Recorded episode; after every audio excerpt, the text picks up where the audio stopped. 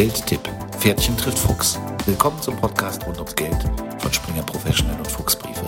Stefanie Burgmeier, das Pferdchen, ist als Geschäftsführerin der Springer Fachmedien Wiesbaden GmbH für das Wissensportal Springer Professional.de verantwortlich.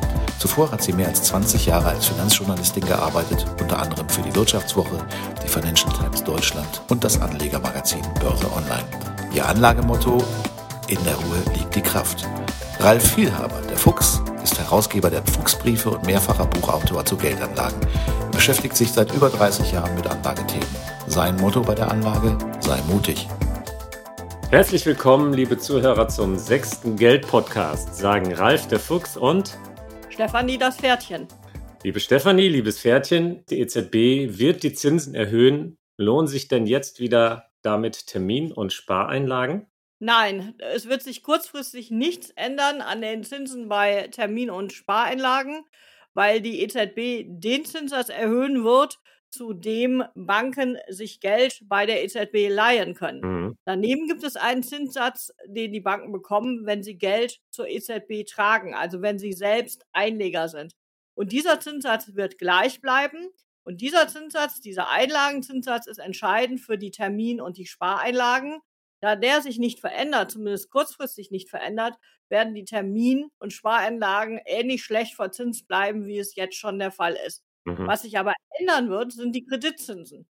Dort wird es zu einer Erhöhung kommen. Jedenfalls nach meiner Einschätzung.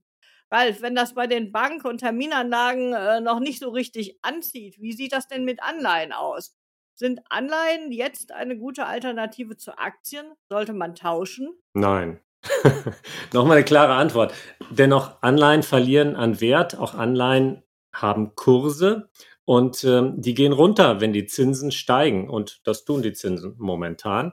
Ja, und äh, auch neu emittierte, neu ausgegebene Anleihen mit äh, vielleicht sogar geringem Risiko, also Staatsanleihen, gleichen die hohe Inflation derzeit nicht aus. Also Schauen wir mal auf, den, auf das äh, Kurstableau, australische, italienische Anleihen, da kriegst du gerade knapp 3,5 Prozent.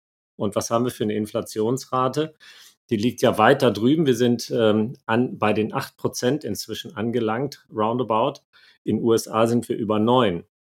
Und äh, US-Anleihen, dafür kriegst du knappe 3 Prozent. Für deutsche, also für deutsche Staatsanleihen, für Bundesanleihen 1,1 Prozent. Und Abzüglich der Inflation verliere ich also. Dann kann man auch noch fragen, und das spielt ja bei Anleihen auch immer eine Rolle, wie sicher ist der Emittent und wie weit man da den Staatsanleihen und deren Top-Ratings, die ja auch die Bundesanleihen noch haben, wie, wie weit man denen da trauen darf. Das wäre, glaube ich, noch mal ein ganz eigenes Thema für uns. Und was man auch nicht übersehen darf, der Markt ist ja durch die Notenbanken erheblich manipuliert. Also ich würde sagen, im Moment ist die beste Anlage, sind gute Nerven. Denn man verliert ja so gut wie überall in den gängigen Anlageklassen. Du hast gerade gesagt, Liquidität lohnt sich nicht, Anleihen auch nicht. Und ja, Aktien, da sehen wir auch gerade, dass es ordentlich nach unten gegangen ist und weitergeht.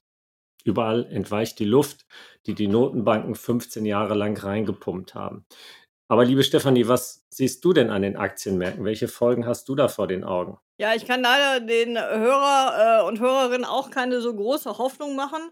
Ähm, Zinserhöhungen äh, wirken sich ja immer in zwei Aspekten negativ auf Aktienmärkte aus.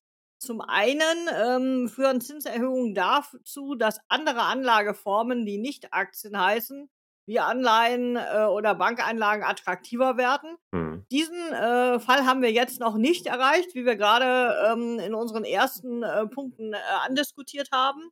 Aber äh, auf der anderen Seite, also der zweiten Ebene, haben Zinserhöhungen eine negative Auswirkung auf die Aktienmärkte. Denn wenn die Zinsen steigen, steigen auch die Kreditzinsen. Und damit steigen äh, die Zinsen sowohl für die Verbraucher als auch für die Unternehmen. Und deshalb äh, müssen beide Seiten mehr Geld ausgeben für ihre Kredite. Das sorgt dann wiederum dafür, dass die Nachfrage gedämpft wird. Mhm. Und das sorgt dann dafür, dass Unternehmen nicht mehr so viel äh, verkaufen können. Mhm. Und das hat dann natürlich unmittelbare Auswirkungen auf die wirtschaftliche Entwicklung insgesamt. Mhm. Und diese Angst, die sieht man ähm, an den Aktienmärkten im Moment auch schon.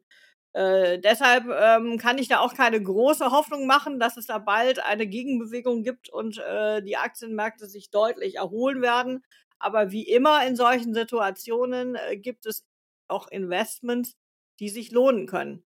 Ralf, lieber Fuchs, was siehst du denn für den Kurzfristinvestor an Möglichkeiten, wo er durchaus noch etwas verdienen kann? Hm.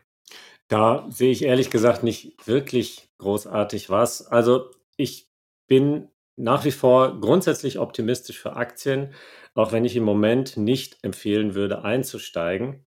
Da liegt tatsächlich ähm, in der Ruhe Kraft und auch Gewinn. Für erfahrenere Anleger könnte sich der Blick nach Japan lohnen. Da empfehlen wir in unserem Brief Fuchs Kapital, sich mal in der zweiten und dritten Reihe zu orientieren. Da gibt es renditestarke Anlagechancen.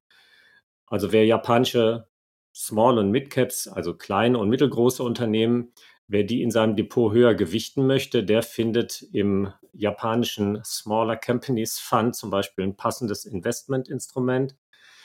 Aber generell bin ich der Auffassung, jetzt noch zuzuwarten, vielleicht über den Sommer. Es wird sich der Abwärtsdruck sicher noch verstärken. Aber ich glaube, im dritten Quartal haben sich die Märkte dann weitgehend ausgetobt und man sollte dann sich Richtung Ende August wieder in Richtung Aktienmärkte orientieren und dann meines Erachtens auch wieder einsteigen, vielleicht mit einem Drittel erstmal seiner Anlagemöglichkeiten, seines Anlagekapitals. Ich werde mich auf jeden Fall in diese Richtung orientieren. Stefanie, hast du eine Langfristempfehlung, eine, also eine Empfehlung für Langfristinvestoren? Ja, zunächst einmal äh, würde ich dazu raten, jetzt nicht in Panik das Depot leer zu räumen, wenn es Tage gibt, wo die Kurse fallen. Äh, das ist zunächst mal das Wichtigste. Also durchaus durchschauen und gucken, was äh, Substanz äh, auf Dauer hat. Und diese Titel würde ich aber in jedem Fall äh, durchtragen und jetzt nicht in Panik verfallen. Und Substanztitel ist sozusagen auch das Thema, äh, was ich darüber hinaus empfehlen würde. Ähm, wir haben ja gerade schon beschrieben, dass die Inflationsraten äh, mittlerweile zwischen sieben und neun Prozent liegen. Das heißt, äh, in allen Anlageformen verliert man im Moment Geld. Da, wo man noch relativ wenig verliert, ist, wenn man Titel im Depot hat, die eine relativ hohe Dividendenrendite haben. Wenn sich dann die Kurse noch erholen, dann wird es möglich sein, mit diesen Titeln zumindest mal äh, nah an die Null heranzukommen. Deshalb äh, würde ich als Anleger, wenn ich jetzt Liquidität zur Verfügung habe, durchaus mal schauen, welche Dividendentitel äh, da sind, die eine relativ hohe Dividendenrendite haben und die gerade jetzt in den äh, letzten Wochen äh, zurückgekommen sind und würde dort ähm, investieren. Äh, da würde ich dann sehr genau schauen, wie sich die Marktbewegung insgesamt ähm, entwickelt. Und da kann ich deinem Tipp auch noch folgen, wenn man dann ein, zwei, drei Titel entdeckt hat, äh, von denen man glaubt, äh, dass sie sich auch in Zukunft weiterentwickelt werden und die eine hohe Dividendenrendite haben. Dann würde ich auch nicht alles auf einmal äh, in diese Titel stecken, sondern ähm, vielleicht in drei Portionen äh, bis, bis zum September oder so und dann ähm, davon profitieren, wenn die Lage sich wieder bessert. Natürlich gibt es auch für diese ähm, Art von Aktienfonds also Dividendenfonds, äh, die nehmen einem dann so ein bisschen das äh, Risiko ab. Da würde ich dann aber auch auf jeden Fall darauf achten, dass ich Monat für Monat einen kleineren Betrag dort einzahle und nicht äh, gleich irgendwie eine größere Summe dort hineintrage. Das wäre sozusagen mein Rat aktuell auf der Aktienseite. Neben äh, den Aktien werden ja auch noch andere Marktsegmente von äh, den Zinsen betroffen. Zum Beispiel der, an, der große andere Bereich der Sachwerte, die Immobilien. Ralf, was sagst du denn dazu? Was bedeuten dort die steigenden Zinsen für die Immobilien? Auf jeden Fall ist das ein Alarmsignal. Der deutsche Immobilienmarkt, der ist schon teuer. Und das Potenzial bei Renditeimmobilien, also Anlageimmobilien, die jetzt nicht zum eigenen Bewohnen äh, genutzt werden, das ist schon ausgeschöpft. Die Finanzierung wird teurer. Die wirtschaftlichen Aussichten, die sind unsicher, das wissen wir beide. Da halten sich Privatanleger zu Recht zurück und im Moment werden auch schon wieder viele Bauprojekte gestoppt. Und dann sehe ich auch noch perspektivisch eine Welle an vererbten Immobilien auf uns zukommen. Und das alles spricht aus meiner Sicht dafür, dass der Markt sich auf Sicht von ein paar Jahren deutlich abkühlen wird. Und äh, wenn ich es jetzt mal auf den Punkt bringe, würde ich pauschal sagen, Finger weg von Immobilienanlagen derzeit. Was erwartest du denn, Stefanie, an den Immobilienmärkten? Hast du da 'ne andere Meinung? Ich kann dir da jetzt schwerlich, äh, widersprechen. Also, ähm, ich glaube auch, dass es, äh, weniger Bauten geben wird, also weniger Neubauten und dass auch weniger Verk Käufe von Altbauten, äh, stattfinden werden. Es ist ja nur einfach so, dass die, ähm, Kosten steigen, jetzt mal ganz unabhängig von den Zinsen, ähm, auch die Baukosten, die Materialien, Energie, ähm, die Inflation schlägt dort deutlich, ähm, sich nieder. Äh, das heißt, dass eine ganze Reihe von Haushalten, äh, die bislang gerade so auf der Schwelle waren, sich eine Immobilie leisten zu können aufgrund der niedrigen Zinsen, jetzt rausfallen. Die werden, äh, bei Zinsen von 3, 4, 5 % nicht mehr in der Lage sein, eine Immobilie zu finanzieren.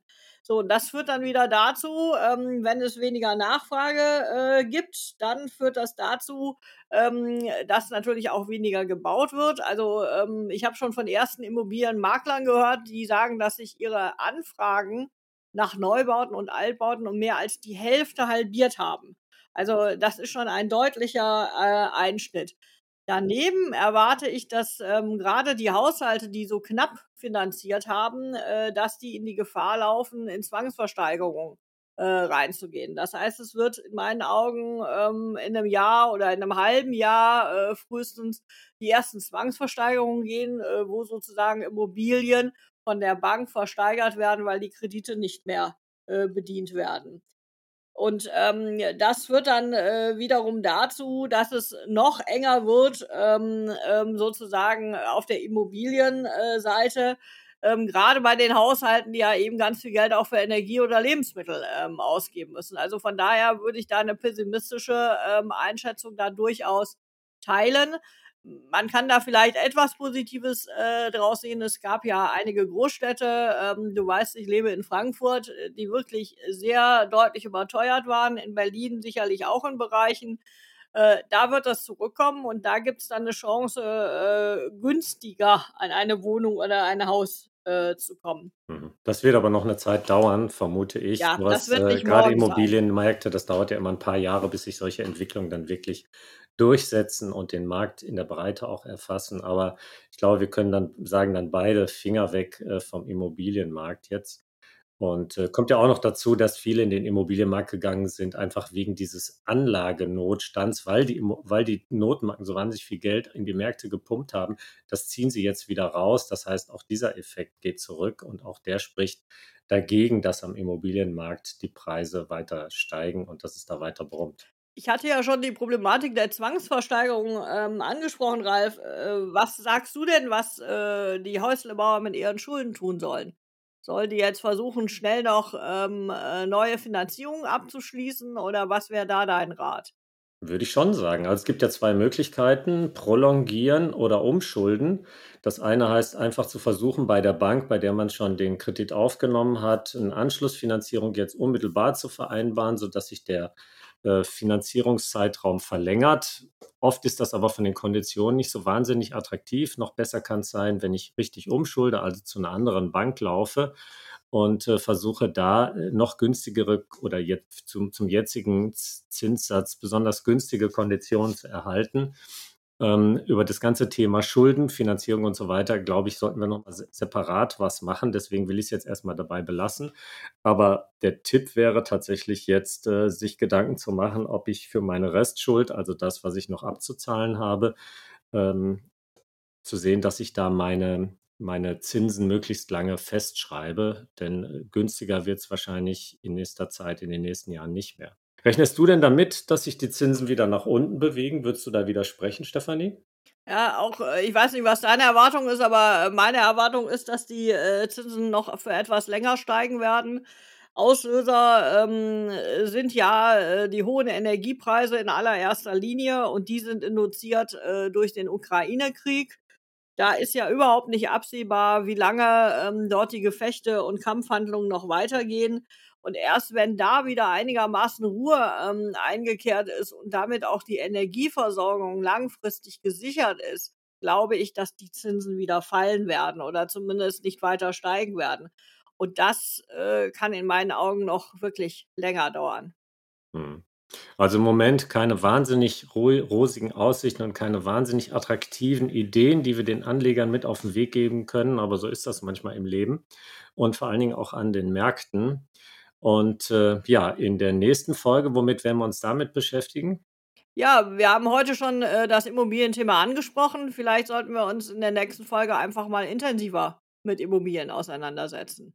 Könnte Sinn machen. Ich glaube, viele Zuhörer dürfte das interessieren. Die einen, weil sie Renditeimmobilien haben, die anderen aber, weil sie sich um ihre Finanzierung äh, ihres Eigenheims äh, Sorgen machen. Insofern werden wir das dann mal anpacken und äh, dann sage ich erstmal, das war's für heute, liebe Zuhörer. Danke fürs Zuhören und bis zum nächsten Mal sagen Ralf der Fuchs und Stefanie das Pferdchen. Bis nächstes Mal. Wiederhören.